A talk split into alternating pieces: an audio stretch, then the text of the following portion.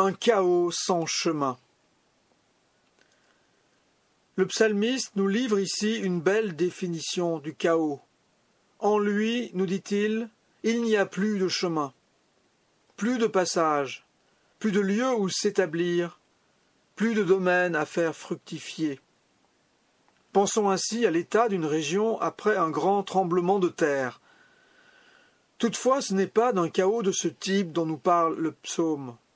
Il parle d'un chaos pour l'esprit qui peut s'installer dans un monde parfaitement ordonné par l'intelligence et l'industrie humaine, mais où le cœur de l'homme ne se retrouve plus, dans un désert pour l'âme.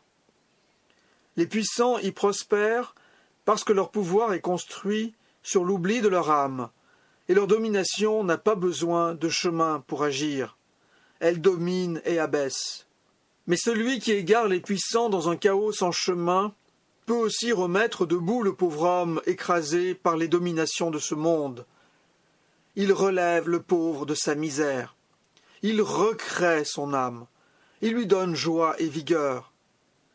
Et par quel prodige Dieu pourrait-il désamorcer le chaos en nous et autour de nous, nous en libérer et nous en relever? Souvenons-nous qu'à l'origine de tout, l'Esprit de Dieu tournait sur le chaos. Les ténèbres couvraient l'abîme, et sa parole y a ouvert un chemin.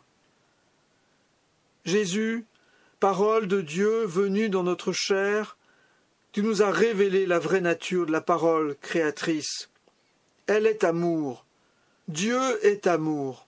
En lui point de ténèbres. Qui veut être sage retiendra ces choses. Il y reconnaîtra l'amour du Seigneur, nous dit le psalmiste. Seigneur, ouvre nos yeux d'aveugle. Donne-nous de voir l'amour créateur à l'œuvre aujourd'hui parmi nous.